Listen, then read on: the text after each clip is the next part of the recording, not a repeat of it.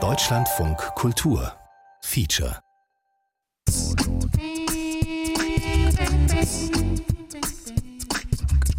Let's talk about food. Willst du mitrollen, Papa? Nicht. So Quatsch. Chưa bao giờ bà uống tới giờ Echt? Hast du noch nie früh... Này Nee, ernsthaft? Ja. Ba chị phụ làm thôi chứ tao không bao giờ bà uống Cái đó thịt mà thôi Ja. Chứ canh canh canh Ja. Mein Vater hat in seinem ganzen Leben also noch nie Frühlingsrollen gerollt. Kein Witz, meint meine Mutter. Unglaublich, denke ich. Dabei kocht er eigentlich ganz schön viel. Und außerdem hat der Frühlingsrollenimbiss meines Großvaters damals in den 90ern auch den Lebensunterhalt meiner Familie gesichert. Zumindest dem mütterlicherseits. Aber du hast gesagt, dass du immer beim Zubereiten der Zutaten geholfen hast. Zwangweise. Dann kannst du mir bestimmt sagen, was in der Frühlingsrolle drin ist. Ja. Zwiebeln, Möhren, Bohnenkeimer, Xong rồi bây giờ mình lại lấy lấy mình mua giá Ja. Und was nehmen wir? Đó 200. Sojasprossen. Bohnenkeime. Ja, oder Mungobohnensprossen. Essen. Das ist eine für den Menschen überlebensnotwendige Tätigkeit. Aber wenn wir im Vietnamesischen fragen, Gong Ang Thie oder Ang Kom Thie, hast du schon gegessen? Steckt dahinter so viel mehr. Es ist eine Frage, die Zuneigung und Fürsorge ausdrückt. Über Gefühle reden wir nicht häufig, sondern kochen stattdessen beispielsweise für Menschen, die uns wichtig sind. In der Zubereitung steckt also viel mehr als die bloße Verarbeitung von Lebensmitteln. Essen weckt für mich Erinnerungen und gibt mir ein Gefühl von Geborgenheit. Wenn ich meine Familie vermisse oder es mir nicht gut geht, merke ich, dass ich häufiger vietnamesisch koche. Aber das war nicht immer so.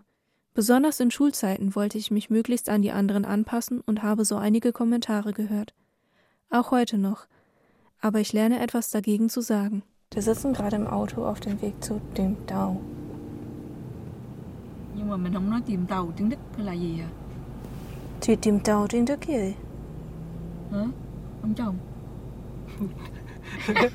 Asiatische Lebensmittelgeschäft. Aber es hat doch einen Namen, oder nicht? hat Mama einfach vergessen, wie das Lebensmittelgeschäft heißt. Äh, Seit wie vielen Jahren gehen wir da hin? Erste Mal, wo ich hingegangen bin, das ist bestimmt 85, irgendwo oben den Dreh. Da warst du noch nicht so lange in Deutschland, ne? Nö, aber essen muss man auch schon, obwohl man noch nicht lange in Deutschland ist. Trotzdem essen. Aber vietnamesisch essen. Schmeckt uns einfach mhm, ein bisschen besser. So, wir sind da. Jetzt müssen wir mal beeilen. Alo Vậy mình đi lại Mình lại mình lấy bánh tráng Giả giò Việt Nam Okay. Da sind übrigens die äh, Teigblätter, die Amoy immer verwendet hat, oder? Für die, die chinesischen für sein. Con muốn gì? Ờ, Con muốn Imbiss. bánh tráng Con muốn ne? Ja, also Reisblätter. Reispapier, ne? Äh, Reispapier, genau, ja. Lại lấy lấy, lấy bánh tráng Việt Nam Reispapier. Ich stelle mir die Frage nach den Zutaten. Wo kommt das eigentlich alles her? Und wie lässt es sich mit meinem Gewissen und dem Wunsch, nachhaltig zu leben, vereinbaren? Ist es nachhaltig? Kann es nachhaltig sein? Wie ist es möglich, lokal zu kochen, wenn die Lebensmittel hier nicht angebaut werden können? Schließen sich Klimaschutz und diverse Ernährung aus? Wie können wir über nachhaltige Ernährung sprechen, ohne den Aspekt der sozialen Gerechtigkeit und diversen Ernährung auszuklammern? Und wie fühlt es sich an, wenn das Essen die einzige Verbindung ist, die man noch zu der Heimat der eigenen Eltern oder Großeltern hat? Brauchen wir noch was? Nö. Guck mal, ja, yes. Äh, zum Kaufland fahren, oder? Ra ra ra ra ra Cắt sự trả tiền Hello Yeah Khỏe Yeah, yeah, danke, danke Für meine Eltern bedeutet vietnamesisches Essen Heimat. Für mich auch, aber was noch? Und welche anderen Aspekte spielen eine Rolle? Und was bedeutet es für meine Oma, die mit meinem Großvater Anfang der 80er Jahre als Boat People aus Vietnam nach Deutschland geflohen ist? Hallo con hả? Ja, hallo Bangoy. Con về nhà rồi hả? Ja. Wird sie mir darauf eine Antwort geben können? Let's talk about food.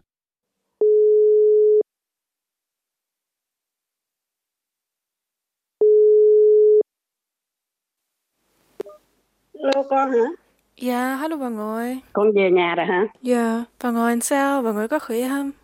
Bà qua thì cũng mẹ rồi, cũng quên trước quên sau cũng lắm cẩm rồi. Ich frage dich, wie es dir geht, und du erzählst mir, dass du vergesslich wirst und Angst davor hast, Oma.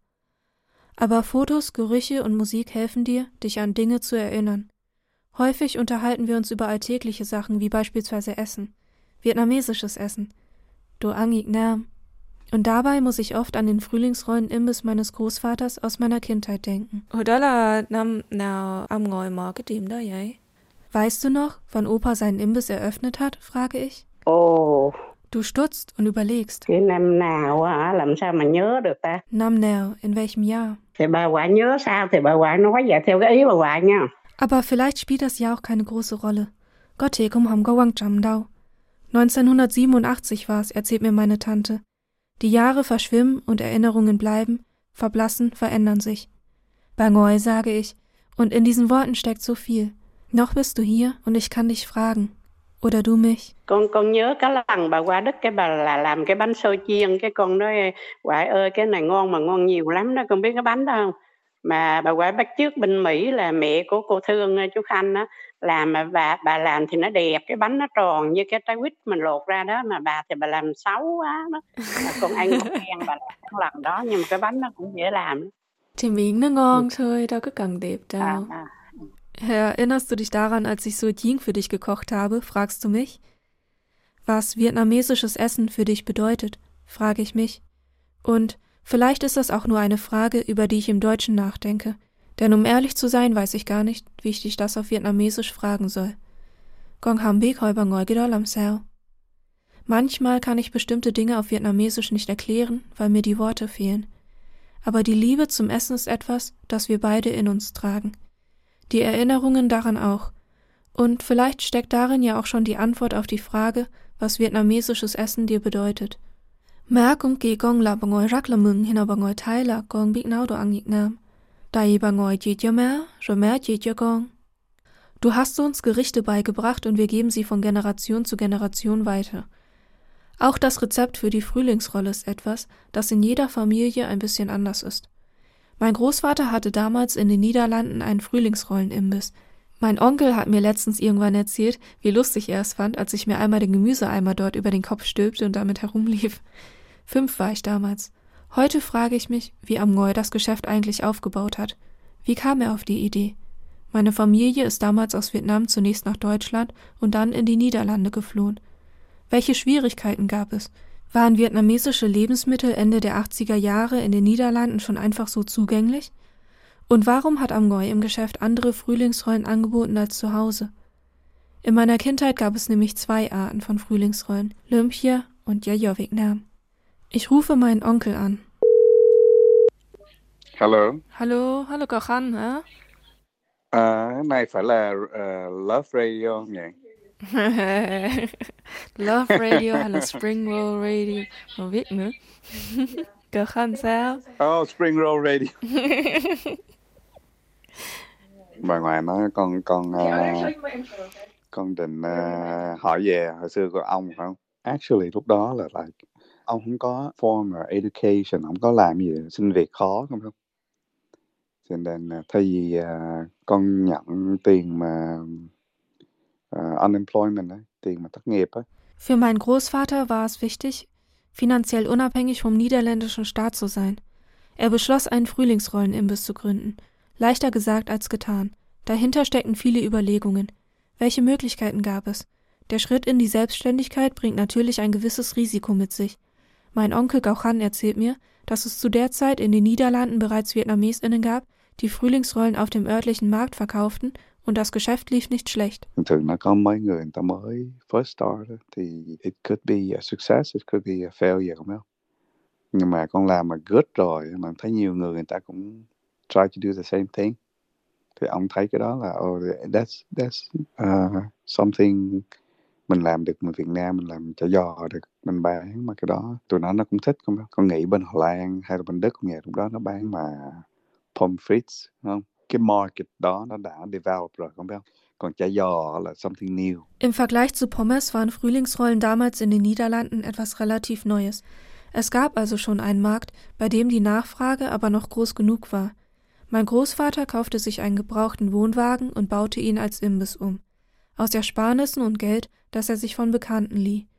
Wie für viele Leute, die neu in ein Land kommen, war die Sprache für ihn, besonders bei bürokratischen Prozessen, eine große Hürde. Hus hat ihm damals geholfen, die Anträge auszufüllen.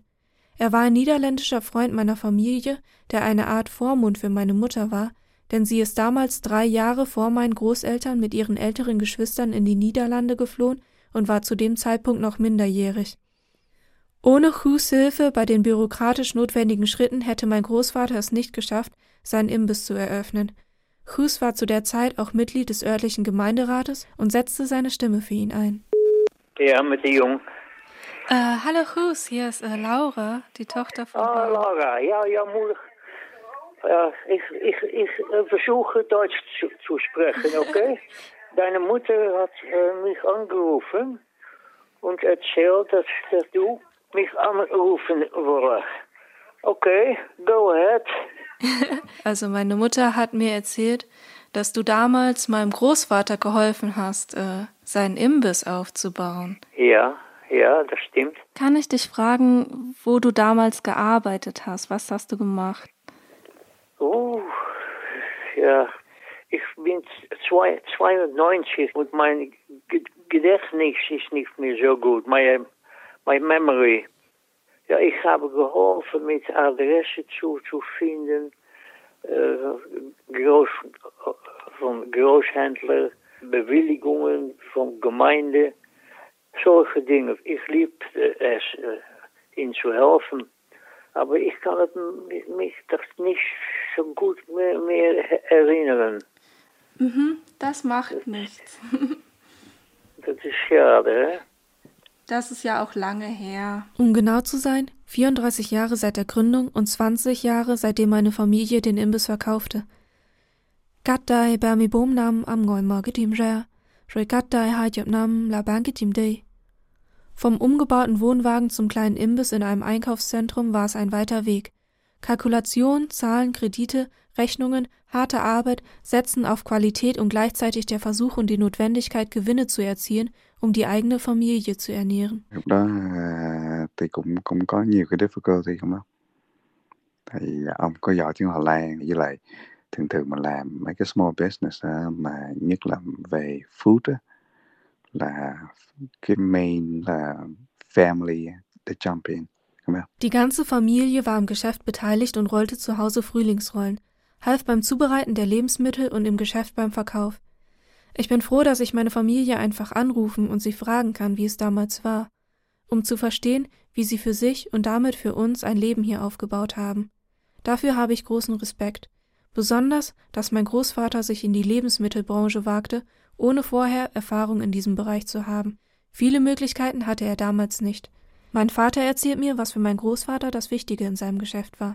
Ông Ngòi hat immer Hauptaugenmerk auf Qualität gelegt. Das heißt, Fleisch kauft er direkt von dem Schlachthof in der Nähe. Eier kaufen die von Bauernhof, Gemüse und so weiter. Kauft Ông Ngòi von Großhandeln. Das sind auch ziemlich frisch. Wie weit die Wege, Transport und so weiter für Ông Ngòi ist ja erstmal zweirangig. Erstmal muss das Geschmack stimmen und nicht auch die Umweltaspekt und so weiter. Und das ist ja genau das, das vietnamesische Essen auch genauso. Man versucht man ja ein Heimatgefühl, wie auch immer, das Essen an Erinnerung zu haben, wenn das Essen nicht so wie in Vietnam schmecken. wie kannst du daran erinnern? Gar nichts. Wir sehen ja. Ist das für dich wichtig? Was für mich wichtig? Dass es so schmeckt wie in Vietnam? Ja klar, in erster Linie, wenn ich vietnamesische Essen äh, oder gekocht hat oder selber gegessen hat, dann möchte ich schon gerne. Genauso wie in meiner Heimat. Also ich sag mal, ziemlich nah rankommen. Du, du wirst ja nicht äh, alles gleich bekommen wie, wie in, in, in Vietnam. Aber versuch wenigstens alles näher ranzukommen. Deswegen, wenn wir, wenn wir vietnamesische Essen gehen, dann suche ich auch vietnamesische Geschäft, aber original. Oder original gekocht. Ja?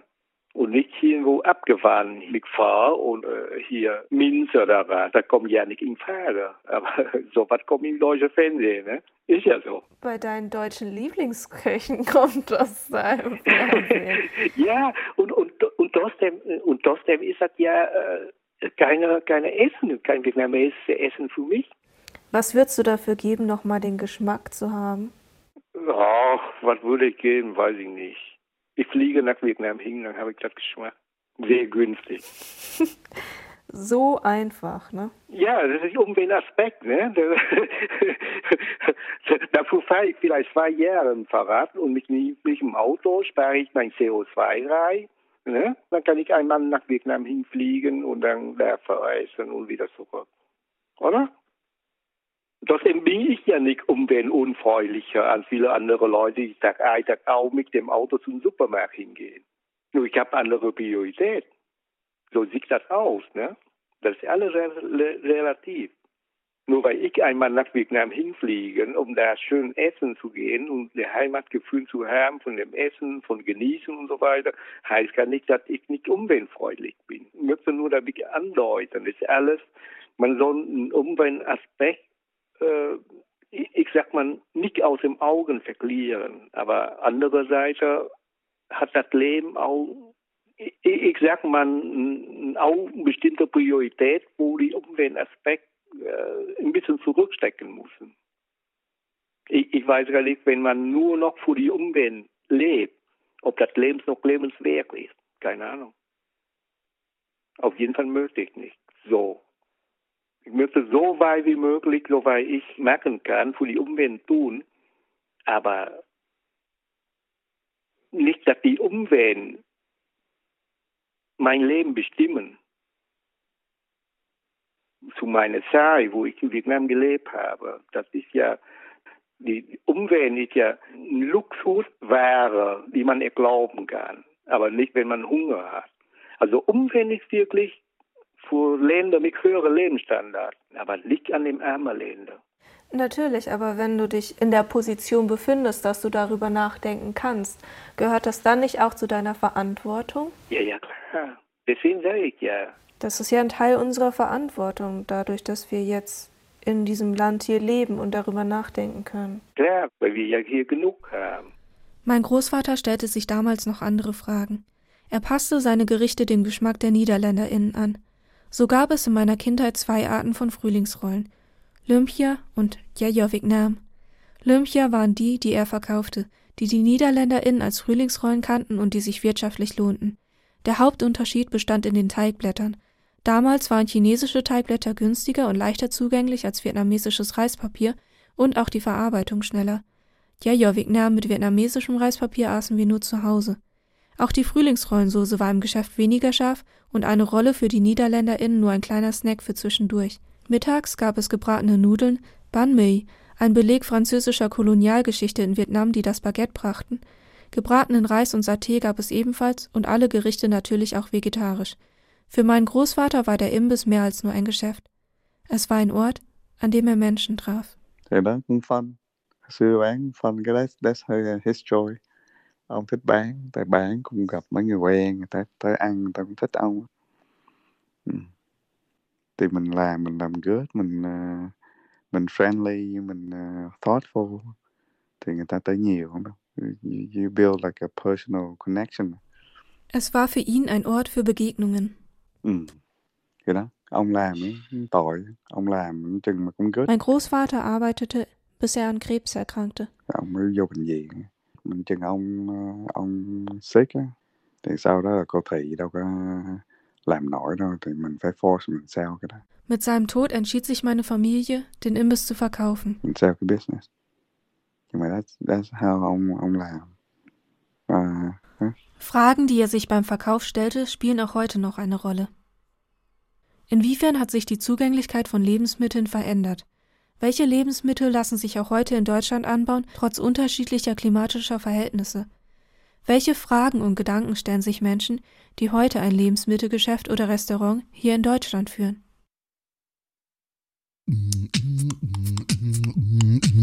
Let's talk about food. Con ăn phở rồi chưa? Ăn luôn nhé. Dạ. Anh ơi, làm cho cháu tô phở này. Pho, eines meiner vietnamesischen Lieblingsgerichte und sicherlich eines der bekanntesten. Es ist eine traditionelle vietnamesische Suppe. Meine Eltern kochen sie oft stundenlang mit Rinderknochen, Zwiebeln, Ingwer, Zimt, Sternanis und Koriandersamen. Ich sitze bei Bergweg in seinem Restaurant in München. Coconut Bowl steht draußen an der Tür geschrieben. Es ist sehr gemütlich.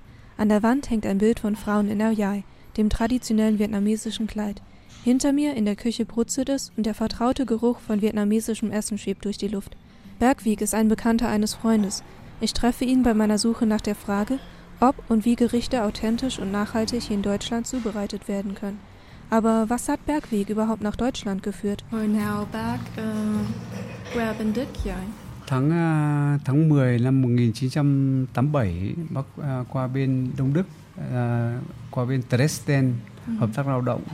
Trước đó bác ở Việt Nam thì bác ở Hà Nội, bác uh, uh, đi học, đi học xong thì khi mà có giữa hai nhà nước nó có chương trình mà hợp tác lao động thì họ nói là ờ, tuyển sinh sử dụng người sang bên đây lao động thì bác nhận được cái hồ sơ để bác đi qua bên này lao động. Hồi đó là qua Đức thấy làm sao? Ờ, cuộc sống ở Đức hồi mới qua thì bác còn trẻ cho nên là rất là bỡ ngỡ, rất là nhớ nhà. Nhưng sau đó ở rồi đi làm rồi kiếm tiền rồi cũng dần dần cũng cũng cũng, cũng đỡ đi. Thế, sau đó thì vẫn đi làm bình thường. Và sau năm 1990 thì là nhà nhà nước Đức nó thống nhất Deutsche Einheit thì là bác à, năm 1991 thì bác qua bên München bác ừ, ở hẳn bên này. Đến bây giờ đến bây giờ là được ba chục năm rồi. 30 gần năm một cũng gần lâu. gần một chục năm rồi Dạ, rồi còn còn Việt, Việt Nam không hay là? có cũng vài năm bác về Việt Nam một lần Dạ. có thăm ba mẹ rồi thăm bà con láng giềng rồi thăm bạn bè còn một số bạn bè ở đó Bergweg kam 1987 als Vertragsarbeiter von Vietnam nach Deutschland in die damalige DDR. Als die Mauer fiel, standen viele VertragsarbeiterInnen plötzlich vor dem Nichts. Die Wiedervereinigung Deutschlands ließ viele von ihnen in einem zunächst ungeklärten Aufenthaltsstatus zurück. Arbeitsverträge wurden aufgelöst, das freie Wohnen endete, entweder sie verließen Deutschland mit einer Abfindung von 3000 Mark oder sie schafften es, ihre eigene Existenz hier aufzubauen.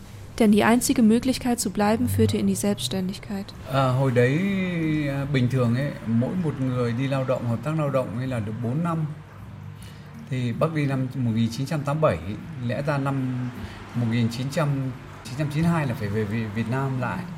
Thế nhưng mà khi đấy thì chưa hết hợp đồng giữa hai nhà nước, mới được có 3 năm thì nhà nước Đức nó thống nhất, cho nên là thì mình được hưởng cái quy chế là nếu mà ai muốn ở lại thì ở, còn không thì phải lấy tiền thì phải về nước. Thế nhưng mà ừ, có người thì ở, có người thì không.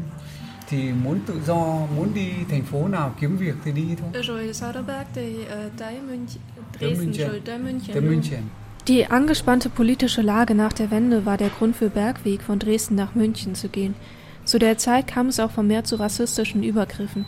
Er verließ Dresden vor den rassistischen Anschlägen in Hoyerswerda und dem Pogrom von Rostock-Lichtenhagen und hat zunächst in anderen Restaurants gearbeitet, bis er schließlich sein eigenes in München aufgebaut hat. Auf der Karte stehen verschiedene Gerichte, von traditionellen vietnamesischen Gerichten bis hin zu vegan. Bergweg setzt wie mein Großvater viel Wert auf die Qualität und auch die Zubereitung seiner Lebensmittel, so auch bei Pho.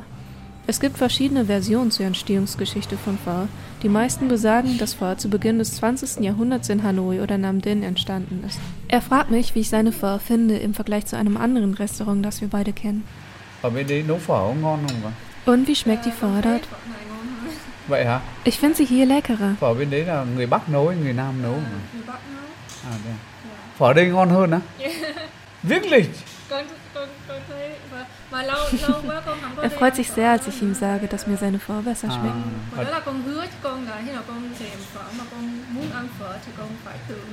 Vậy hả? À. Vậy con cũng đi ăn phở tìm phở nữa. Bergweg ist damals zurück nach Vietnam gegangen, um die Kunst des Vorkochens zu erlernen. Nấu phở phải đi học. Bác phải về Việt Nam bác học. Mình nấu cái cách ở Việt Nam thôi nhưng mà bên này nó nhiều xương nữa, nhiều knocken nữa thì nấu nó mới ngon. Phở nó mới thơm được. Für meinen Vater ist das der einzige Ort, an dem er wirklich authentisch vietnamesisch essen kann. Und für meine Mutter, was ist ihr bei Pho wichtig? Gái, Hallo Mami. ăn xong chưa? Ja, ăn xong rồi. Sao, nó có thành công không? Ừm, cũng được. Nhưng mà nó mau chín phải không? Dạ, nó mau chín. Cảm ơn mama chị cho con cái cách làm. Đâu có gì đâu.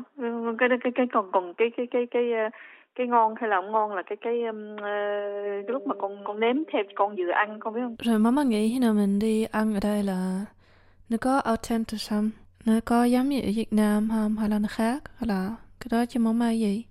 Ừm, tùy người nấu con biết không?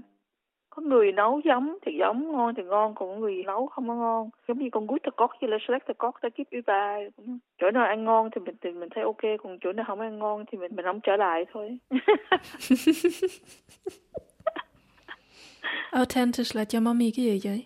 authentic cho mama là dạ ngon mà đầy đủ có như là rau hay là mùi vị giống như mình ăn mà mình mình quen một cái đầy đủ hết á không biết không trong mùi tổ phở thì mình phải có rau quế có ngò gai có giá có chanh có ớt có coi như là tương ngọt tương ớt nước mắm cái đó là những cái xu tá từ mà để làm authentic còn những không có cái đó là không có đầy đủ không có authentic Authentisch. Authentizität entstammt dem griechischen Wort authentikos und bedeutet so viel wie echt.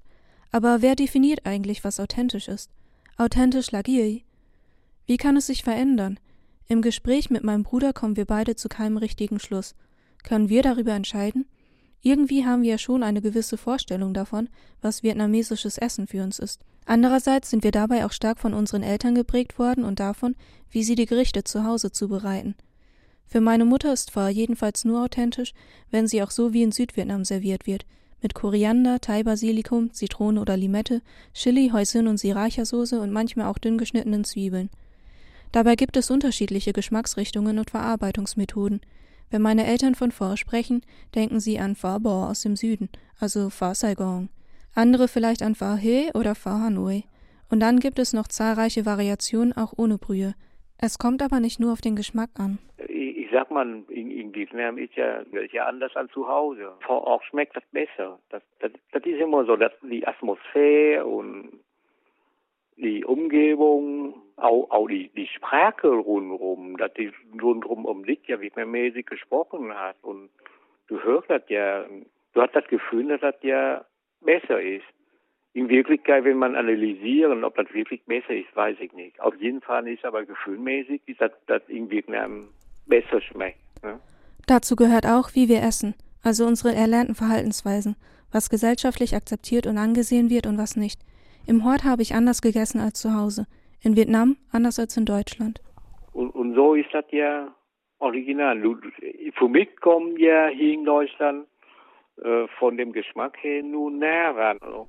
Davon abgesehen, dass die Gerichte hier manchmal einfach nicht so zubereitet werden können wie in Vietnam, werden manche Gerichte hier auch nicht verkauft, sondern wir kochen sie selbst zu Hause, wenn uns danach ist. Dadurch habe ich einige erst in Vietnam kennengelernt. Essen zeigt viele Unterschiede und auch soziale Ungleichheiten auf. Es zeigt die sozialen Gruppen und Klassen auf, in denen wir uns bewegen, was wir uns leisten können und was nicht, gesellschaftliche Erwartungen und bricht mit ihnen. Es gibt unzählige Codes in unserer Gesellschaft. In Vietnam schlürfen und schmatzen wir beispielsweise, was ein Zeichen dafür ist, dass es uns gut schmeckt. Außerdem entfaltet sich so erst der richtige Geschmack. In Deutschland ist es hingegen ein Tabu. Wenn eine Person mich oder ich sie zum Essen einlade, dann öffnen wir uns also in einer gewissen Weise. Wir zeigen uns, welche Zutaten wir verwenden, wie wir sie zubereiten und wie wir bestimmte Gerichte essen und lernen so voneinander. Wir verraten dabei auch, in welcher Klasse wir uns bewegen und welche Codes wir erlernt haben. Aber wie viel Schmerz, Diskriminierungs-, Rassismus und Ausgrenzungserfahrung für viele andere und mich damit verbunden ist und sein kann, bleibt oftmals ungesagt. Ich spreche nicht oft darüber, weil es sehr triggernd sein kann und es immer ein Abwägen meiner eigenen Energien ist. Ich finde aber, dass wir uns als Gesellschaft die Frage stellen sollten, von wem Diskurse wie beispielsweise über die Authentizität und Nachhaltigkeit von Gerichten oftmals geführt werden und wie wir sie selbst führen können. Durch welche Gruppen erlangen Gerichte gesellschaftliche Akzeptanz, durch welche nicht und was ist der Grund dafür? Es hat seine Gründe, warum bestimmte Gerichte nicht auf der Karte eines Restaurants stehen oder es manchmal zwei Karten gibt. Würdet ihr wirklich authentisch vietnamesisch essen? Angkom Thium Nhang, mein Berg wiegt zu mir. Und so bleibe ich im Restaurant zum Abendessen nach seinem langen Arbeitstag. Und das Gericht steht nicht auf der Karte.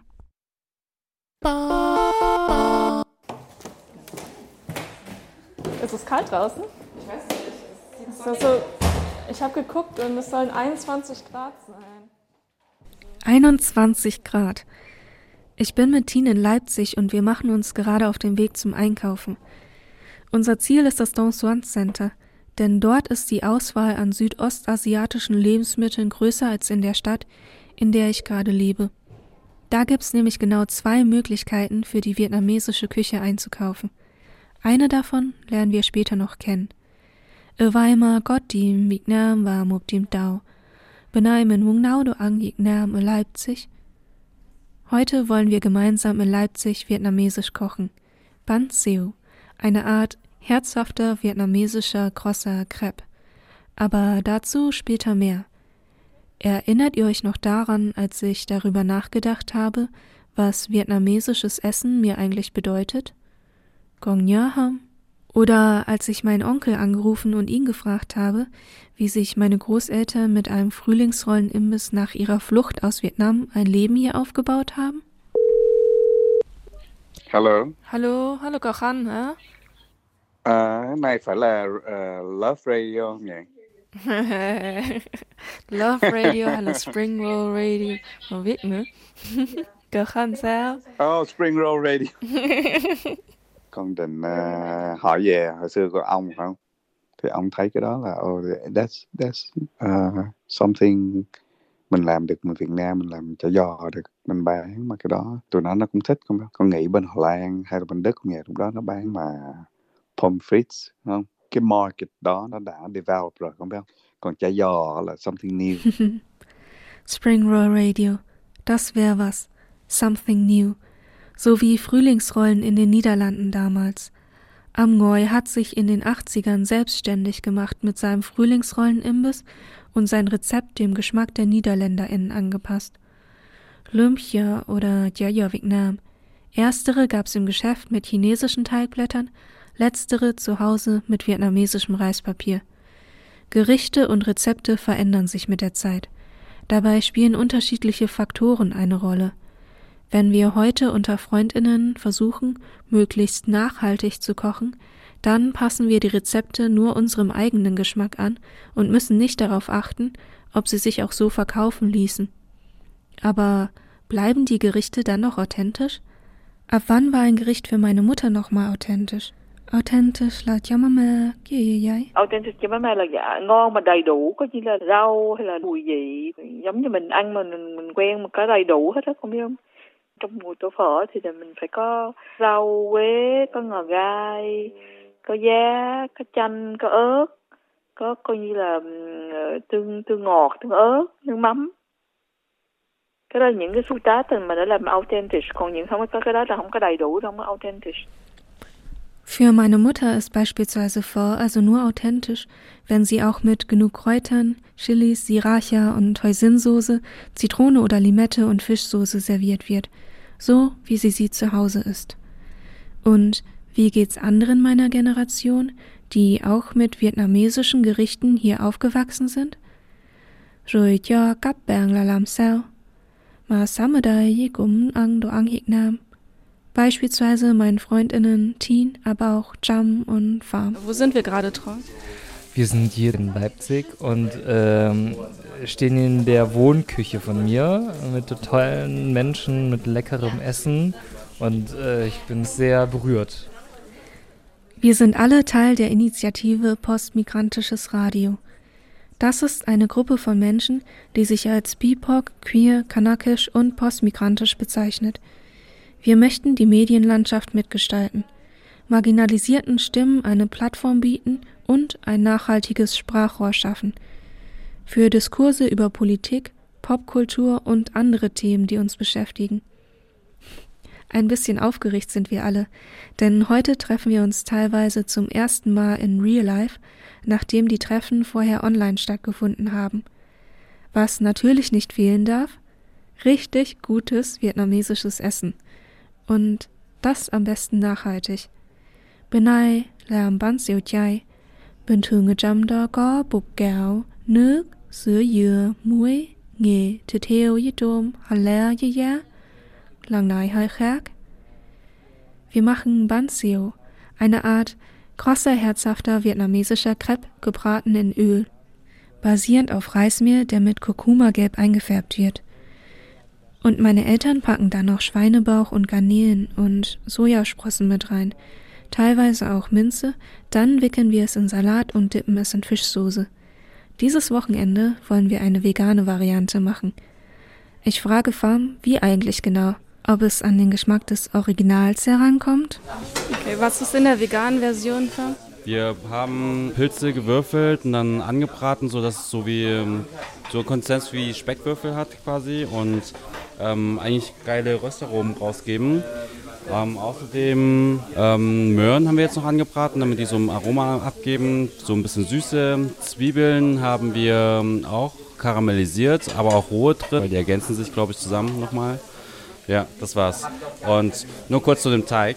Die Grundlage ist eigentlich Reismehl und deswegen ist die Konsistenz auch ähm, nochmal anders als normale Crepe, die wir haben. Wenn man das isst, wenn man so reinbeißt, dass es so außen so knusprig ist und innen so weich, ein bisschen chewy, aber nicht zu übertrieben, so dass es wirklich ein angenehmes Mundgefühl ergibt und zusammen mit den Beilagen ist es einfach nur eine perfekte Ergänzung. Gemeinsam in der Gruppe mit anderen Menschen zu kochen bedeutet für uns, eine Gemeinschaft zu schaffen, Essen zu teilen, voneinander zu lernen, neue Gerichte kennenzulernen. Es ist eine Art des Empowerments. Und für viele von uns spielt Essen eine zentrale Rolle in unseren Familien. Die Atmosphäre beim gemeinsamen Essen ist irgendwie besonders und wir können uns da auch über andere Themen austauschen. Dabei ist es uns wichtig, möglichst nachhaltig zu kochen. Aber was bedeutet das überhaupt? Darauf zu achten, wie Lebensmittel produziert und hergestellt werden und woher sie kommen, welche Ressourcen dabei genutzt werden. Wir verändern Gerichte, Mendoikikat Lärm. Mittlerweile gibt es in vielen südostasiatischen Lebensmittelgeschäften auch Ersatzprodukte und vegane Alternativen zu Fleischprodukten – beispielsweise vegane Shrimps auf Cognacpulverbasis oder Fleischersatz auf Weizen- oder Sojabasis. Wie wichtig ist es, dass sie geschmacklich möglichst nah an das Ursprungsgericht herankommen? Und welche Wege legen sie zurück? Wenn ich auf die Verpackungen hinten drauf schaue, kommen manche von den Produkten auf Cognacpulver oder Sojabasis auch aus Vietnam. Einige Wochen nach dem gemeinsamen Kochen treffe ich mich nochmal mit Farm in Leipzig auf eine. Ăn mua đồ để làm đồ ăn Việt Nam ở đâu vậy? Wo kaufst du deine Lebensmittel eigentlich ein, Farm? Beispielsweise Tofu. Wo kaufst du deinen Tofu? Ähm, meistens im Dongsuan Center, wenn ich halt essen war und sowieso schon dort bin, dann gehe ich sowieso immer dort einkaufen. Habe ich ja, glaube ich, schon gesagt. Und dort hole ich dann meistens so noch eins, zwei Tofu-Platten. Ich weiß nicht, wie man das nennt, so Tofu. Blöcke, keine Ahnung. Blöcke, ja. Und, ähm, und manchmal so ein paar andere Zutaten. Und, aber auch im Mekong gibt es auch Tofu. Der ist dann auch frisch. Was ich nie mache, ist äh, Tofu aus deutschen Supermärkten zu kaufen. Mhm. Ja, weil das ist ja meistens auch so geräucherter Tofu oder so. Auch, oder ja, auch wenn er nicht. Mal. Ja, aber auch wenn er nicht geräuchert ist, ist er so komisch fest, ne? Komisch. Äh, so, es hat so eine weirde Konsistenz, finde ich. Und schmeckt auch gar nicht gut. Die Sache mit dem Tofu. Tofu aus deutschen Supermärkten schmeckt uns einfach nicht. Und so richtig authentisch ist er für uns irgendwie auch nicht. Mit meinen Eltern habe ich immer den Tofu aus meiner Heimatstadt gekauft Der wird dort lokal in Deutschland von einer chinesischen Firma für asiatische Supermärkte produziert. Jetzt beziehe ich bei einem vietnamesischen Concept Store in Weimar einen Tofu, der in Berlin hergestellt wird. Und wie ist das mit Gerichten, die wir außerhalb von zu Hause essen? Ab wann sind sie authentisch? Also wenn wir jetzt mal zum Beispiel wieder da Sokachur nehmen, mm. ähm, ist ja die, also ich habe ja gesagt, zum Beispiel hier esse ich es nicht so gern, weil es schmeckt nicht so, wie ich es kenne. Mhm. So. Was ist dann authentisch? Ist das dann nicht das authentisch? Das kann halt trotzdem für andere voll. authentisch sein. Das kann voll so, der Koch oder die Köchin, die es hier zubereitet hat, könnte das hier so genau so machen, wie es zu Hause machen oder aus Vietnam kennt und für, für ihre Familie kochen würde. Und ähm, ich muss ja trotzdem nicht lecker finden, aber deswegen ja. heißt ja nicht, dass es nicht authentisch ist. So, deswegen ist Authentizität eigentlich sau sowieso subjektiv, weil Essen sich ja auch nicht, nicht nur so kulturell ähm, so in einer, also Essen entwickelt sich ja glaube ich auch generell auch zu Hause. Mhm. Deswegen gibt es ja auch so Familienrezepte.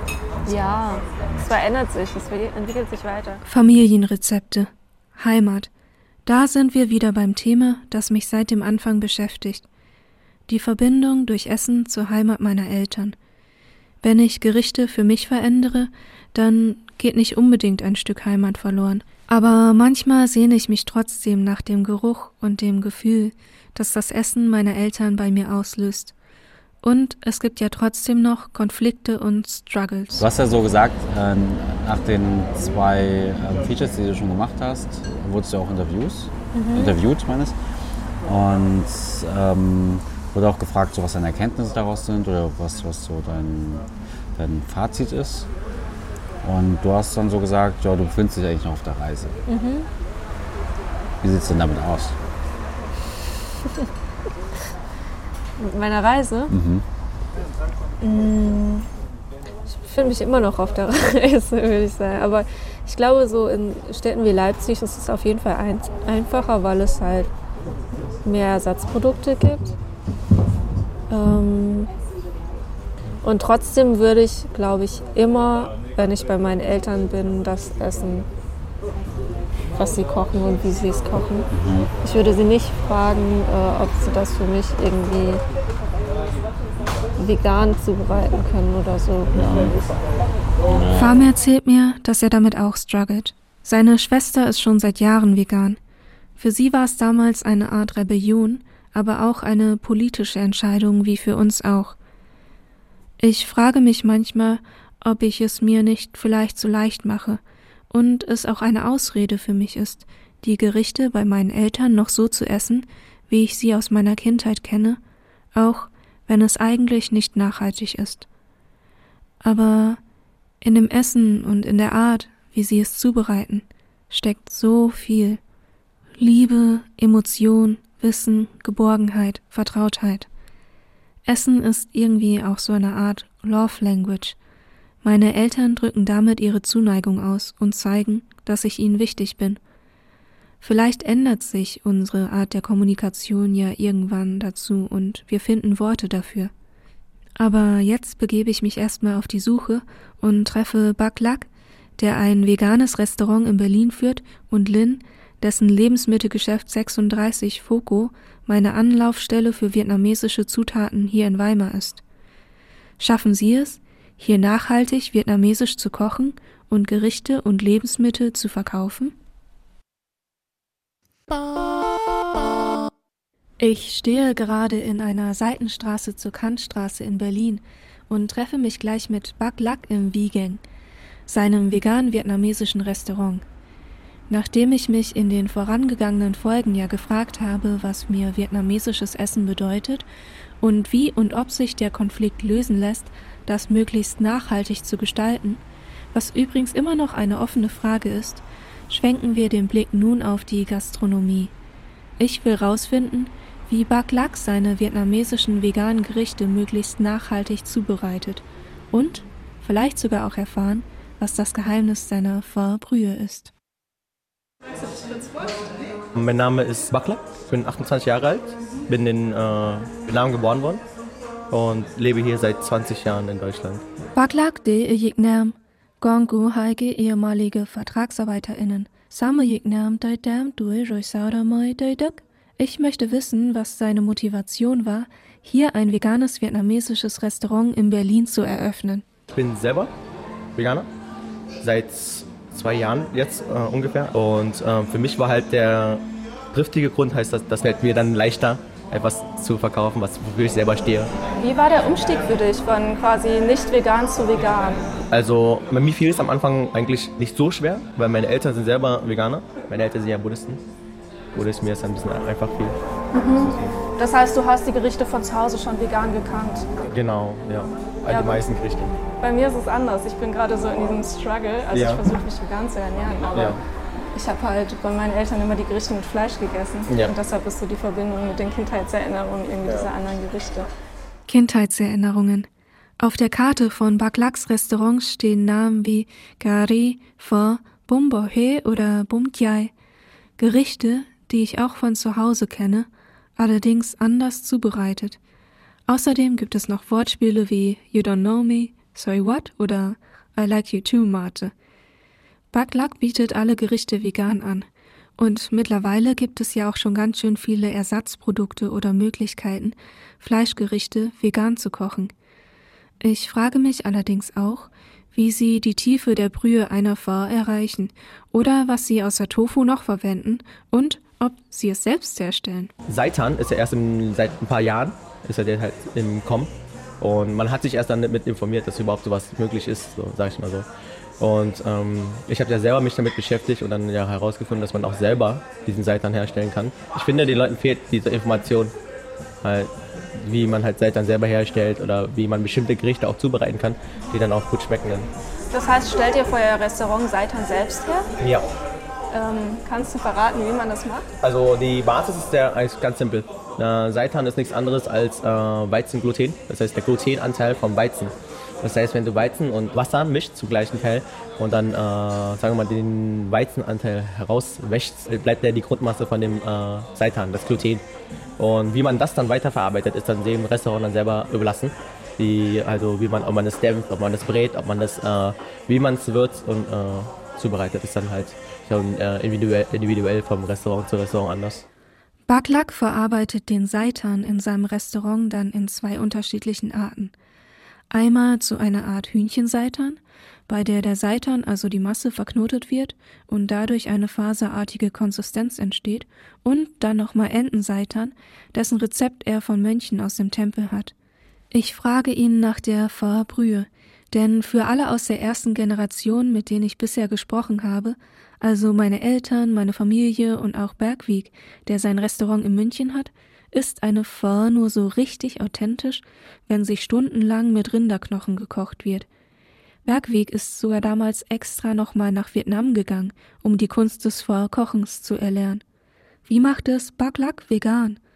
Aus unserem bisherigen Gespräch habe ich entnommen, dass er versucht, möglichst nah an den Geschmack der Fleischgerichte ranzukommen. Ist es dann noch authentisch?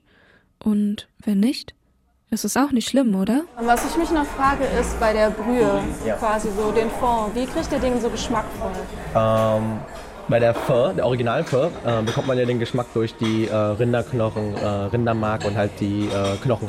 Wir erreichen diesen Geschmack durch als Shiitake, Chinakohl. Das ist nicht so tief im Geschmack, sag ich mal so, aber von der, von der Süße und von der, von der äh, Tiefe der, der Brühe ist es ähnlich, sag ich mal so, ähnlich. Aber es ist auch sehr, sehr leicht. Die Brühe ist viel leichter als die von der, äh, mit dem Fleisch. Aber halt die Gewürze dieselben. Und anstatt zum Beispiel Fischsoße benutzen wir vegane Fischsoße. Weil normale Fischsoße ist ja aus Fisch, also fermentierten Fisch. Aber vegane Fischsoße wird äh, Shiitake fermentiert. Genau. Also Shiitake stellt eine sehr wichtige Basis für die vegane Küche. Sag Aber Shiitake, mit Shiitake erreicht man nochmal so genau. einen volleren Geschmack. Genau. Also Umami. Uma, die Umami, Umami genau, genau. Genau, ja, genau. Umami. Die fünfte Geschmacksrichtung neben süß, sauer, salzig und bitter. Pilze, aber auch Tomaten sind beispielsweise Umami. Probiert habe ich Baklachsfar noch nicht. Neugierig bin ich allerdings schon. Die veganen Frühlingsrollen im Vegan kommen jedenfalls erstaunlich nah an den Geschmack der Frühlingsrollen ran, die ich auch von meiner Familie kenne. Ja, ja, Vietnam. Schon authentisch, würde ich sagen. Wobei das ja auch immer etwas Subjektives ist. Hồi đó am ngồi mà tìm chả dò để kiếm tiền. Es gab in meiner Kindheit zwei Arten von Frühlingsrollen, Lumpia und Jaja Vietnam. Mein Großvater Amgoy hatte in den 80ern und 90ern einen Frühlingsrollenimbiss, mit dem er den Lebensunterhalt für seine Familie verdiente. Und Baklaks Frühlingsrolle erinnert mich schon sehr an zu Hause. Das Restaurant Foco 36 in Weimar bietet ebenfalls vietnamesische Frühlingsrollen an und in dem gleichnamigen Concept Store kaufe ich immer alle notwendigen Zutaten dafür. Ich treffe mich mit dem Besitzer Lin in Weimar. Mein Name ist Nguyen Tuấn Linh, ich komme aus Vietnam. Bin der Inhaber von 36 Foco und Shanghai Restaurant, so wie alles mit 36 Foco zu tun ist in Weimar. Foco bedeutet alte Stadt und 36 Foco ist in Weimar für mich die Adresse, zu der ich hingehe, wenn ich vietnamesische Lebensmittel einkaufen gehen möchte. Aber es gibt dort auch noch die Möglichkeit, vietnamesisch in einem Restaurant zu essen, in einem Gästinnenhaus unterzukommen oder ein Café zu besuchen. Was unterscheidet dein Lebensmittelgeschäft von anderen vietnamesischen Lebensmittelgeschäften? Genau wie unser Restaurant. Wir wollen das auch mit mit Liebe. Also eigentlich nicht nur einfache Lebensmittelladen. Wir wollen auch mit Design, ordentlich mit Atmosphäre verkaufen. Auch wie man sieht, diese Einrichtung haben wir auch nicht so wie einfach nur einen Laden, habe ein paar Regal rein, sondern wir wollen auch mit unserer Idee. Also ich weiß nicht, wie die allein schon die Gäste, die das fragen, weil warum investiert das so viel rein? Das ist nur ein Lebensmittelladen. Und wir haben gesagt, naja, also wir finden das schön, wenn man einkaufen, genau wie diese Atmosphäre. Für uns ist das wichtig dann. Und natürlich die Sachen, es gibt auch überall, sagen wir mal irgendwo anders, aber diese Atmosphäre und diese, wenn man reinkommt, so einkaufen zum Entspannung, ist einfach nur noch reinkommen und, und Stress, ich will was kaufen, was gucken, damit es schnell, schnell ist und so. Und bei uns, dass man einfach nur die Zeit nehmen, nebenbei die Einrichtung gucken und dann so, dass man einfach, ja, das ist mein Ziel eigentlich. Sich Zeit zum Einkaufen nehmen und durchschlendern. Das kann man in Lins Geschäft gut. Für mich ist das Geschäft ein Concept Store, der mit seiner warmen Atmosphäre, Einrichtung und den dort angebotenen Waren schon auch zum Stöbern und Verweilen einlädt. Alles ist genau durchdacht, von der Einrichtung bis zu den Waren, die dort angeboten werden. Viele der getrockneten Waren wie Kaffeebohnen oder Reis und Reisbandnudeln sind importiert – es gibt aber auch frische Waren wie Kräuter und Tofu. Ich frage mich, welche Rolle Nachhaltigkeit bei Lin spielt.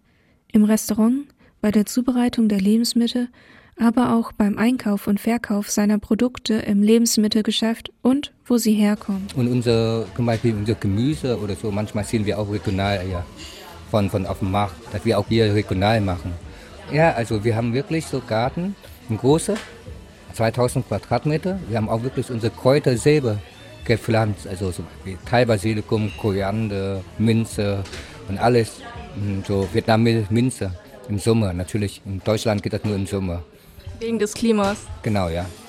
Und haben wir das so gemacht. Also, weil wir haben immer Angst, zum Beispiel von anderen, zum Beispiel in Tschechien, die liefern bei uns. Im Winter müssen wir ja so machen. Manchmal aus Vietnam.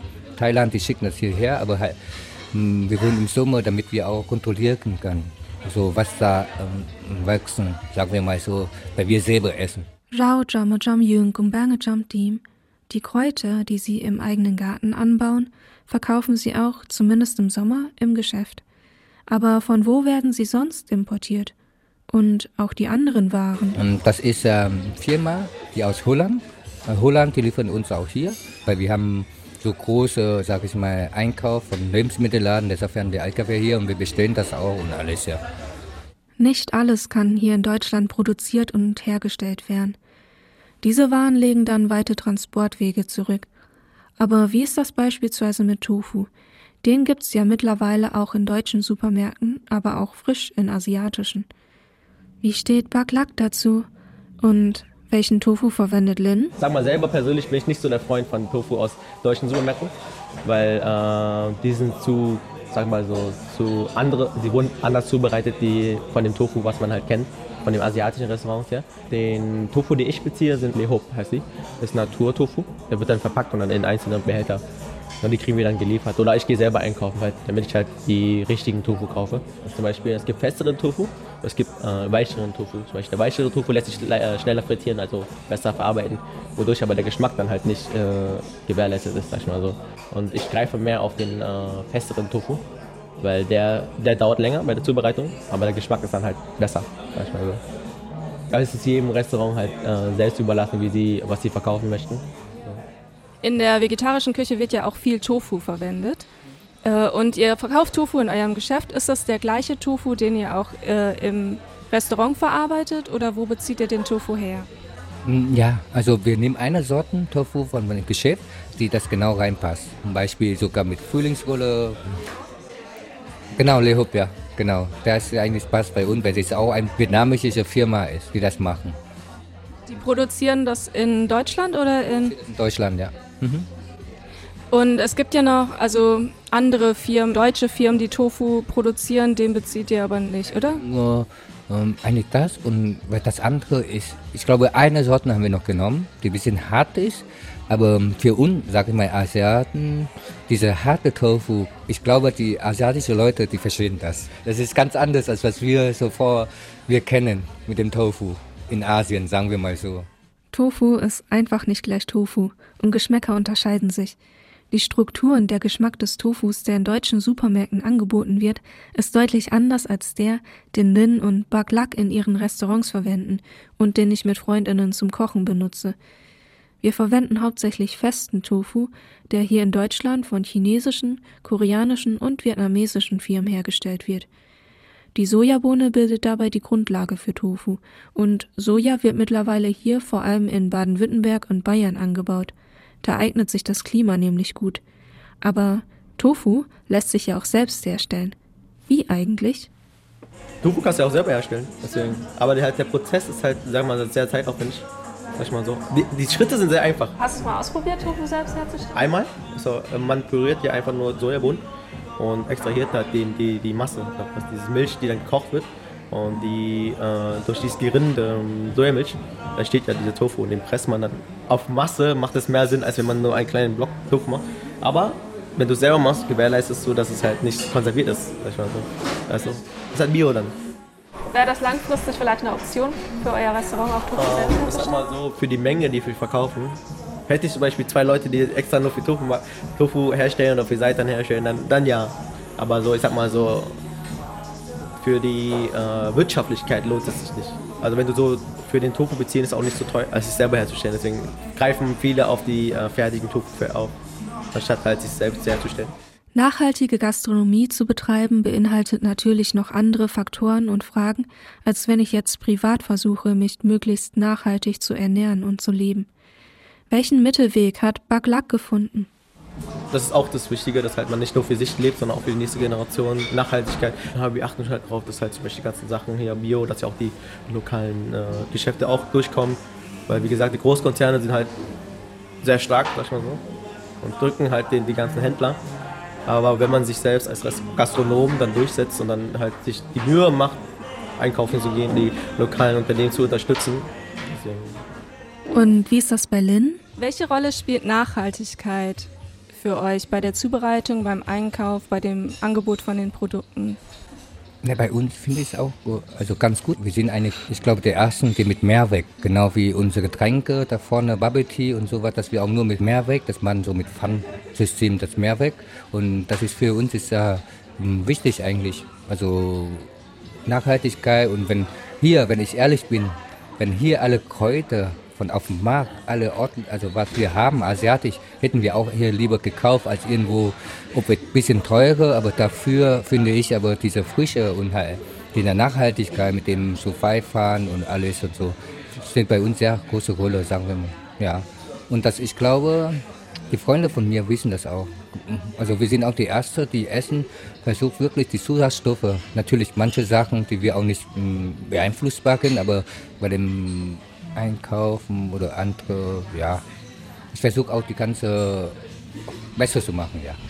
Natürlich, du schaffst das nicht, alles. Hm. Alles schafft man nicht. Kham go lam ho tuk dau.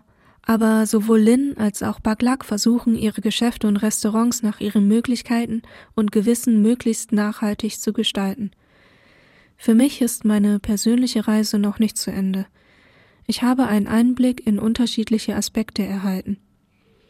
Davon, was vietnamesisches Essen für meine Familie und Freundinnen bedeutet, warum so viele Emotionen daran hängen, dass Essen politisch ist und wie Gastronominnen versuchen, eine Küche, die ursprünglich nicht lokal war, möglichst lokal hier zu gestalten. Und wie ich selber möglichst nachhaltig vietnamesisch kochen kann. Ehrlich gesagt würde ich schon gerne wissen, wie es meinen Eltern schmecken würde, wenn ich Banseo für sie vegan koche. Vielleicht probiere ich es einfach das nächste Mal aus, wenn ich bei ihnen zu Hause bin. Ob dabei ein Stück Heimat verloren geht? Es gibt noch so viele Fragen, die in meinem Kopf herumschwirren. Aber vielleicht schließe ich hier erstmal mit der Frage, mit der ich begonnen habe. Ankom Tier, hast du schon gegessen?